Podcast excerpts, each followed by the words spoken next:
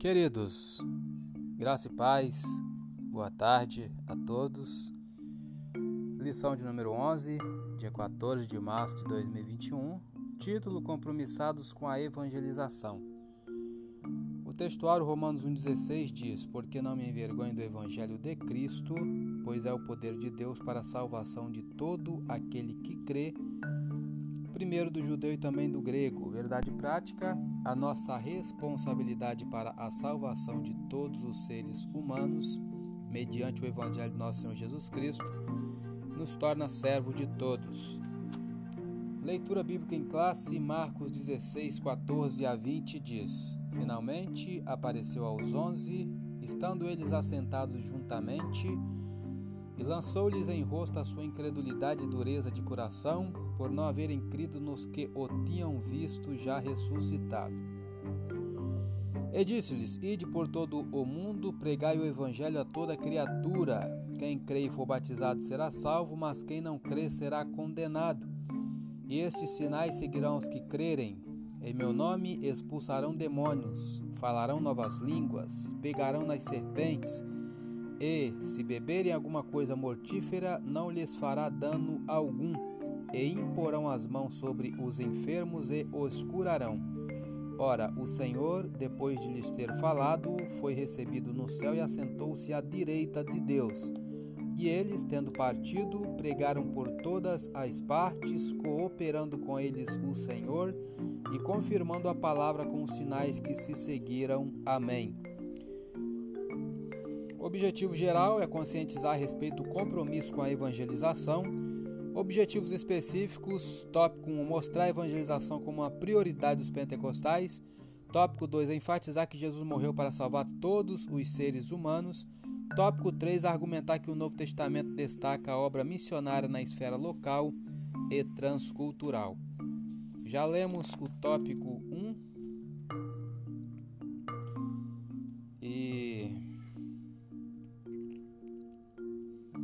começamos o tópico 2, né? E terminamos, exatamente, terminamos. Vamos para o tópico 3, que é a evangelização local e transcultural. O Novo Testamento nos mostra que evangelismo e missões são tarefas precípuas da igreja. O livro de Atos destaca a obra missionária, registra as missões por todos os ângulos e mostra todas as possíveis atividades de um missionário Atos ressalta ainda o poder do Espírito Santo, a obra da evangelização e as viagens missionárias do apóstolo Paulo. Ponto 1. Evangelização. É o ato de comunicar as boas novas de salvação a todas as pessoas por meio de palavras e ações. É o que Jesus fez em Mateus 4,23 e nos mandou que fizéssemos também é, nos versículos 16 e 17 também de Mateus. 4. Isso significa testemunhar com ousadia a ressurreição de Jesus pelo poder do Espírito Santo. Geralmente é uma ação acompanhada das obras sociais. Essas coisas são características da autêntica igreja cristã. A visão dos pentecostais clássicos desde o avivamento da Rua Azusa era evangelística e missionária. Até se pensava a princípio que o dom de línguas era para pregar aos pagãos ao redor do mundo. A xenolalia é isto, a habilidade de falar uma língua que o indivíduo não aprendeu. Mas logo esses pioneiros desistiram dessa ideia xenolálica missionária. Mas eles continuaram a obra missionária mesmo sem xenolalia. Ponto 2. As missões. O trabalho do missionário é a evangelização entre as pessoas de cultura diferente da nossa. A mensagem é a mesma, é necessário ajustar e adaptar estratégias conforme o costume de cada povo ou grupo étnico. Veja como Paulo introduz a sua pregação na sinagoga da Antioquia da Pisídia para se anunciar a Jesus em Atos 13:16 e compare com o discurso no Areópago em Atenas, Atos 17 22. O cristianismo não tem o objetivo de padronizar o mundo e nem destruir as culturas. Sua mensagem, porém, é universal. No dia do triunfo de Cristo da igreja, cada povo ou etnia se apresentará louvando a Deus na sua própria cultura. Está em Apocalipse 5:11.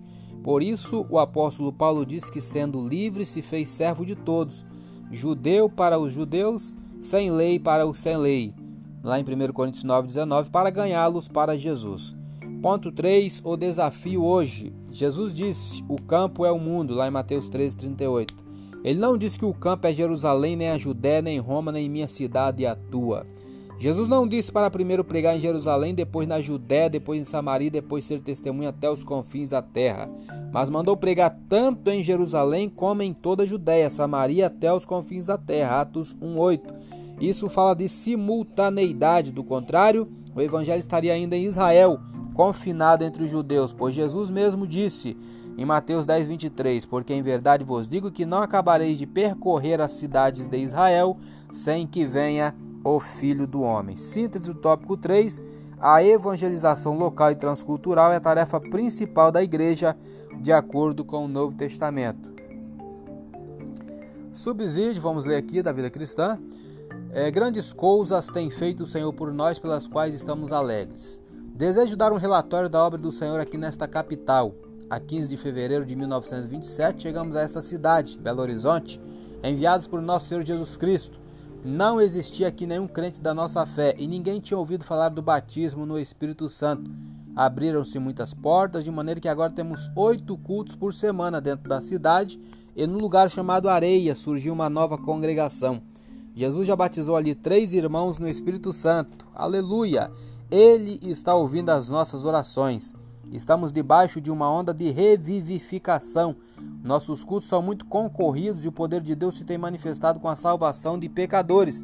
Nesses últimos três meses, 47 pecadores se entregaram a Jesus, 19 irmãos foram batizados nas águas e 11 receberam o batismo no Espírito Santo. Aleluia! Isso está no Mensageiros da Paz, os artigos que marcaram a história e a teologia do movimento pentecostal no Brasil, volume 1, CPAD 2004, páginas 56 e 57. Conclusão: a Bíblia afirma que não existe salvação sem Jesus. Ele mesmo declarou: Eu sou o caminho, a verdade e a vida. Ninguém vem ao Pai senão por mim. Está lá em João 14, 6. Essas boas novas são o poder de Deus para a salvação e libertação disponível a todos os povos mas há necessidade de alguém para levar essa mensagem de vida. Já faz quase dois mil anos que os cristãos vêm pregando esta mensagem e ela continua sendo cada dia uma mensagem nova. Eu sou Elias Rodrigues, essa foi mais uma leitura diária de hoje. Compartilhe essa mensagem com seu grupo de amigos e que Deus nos abençoe. Amém.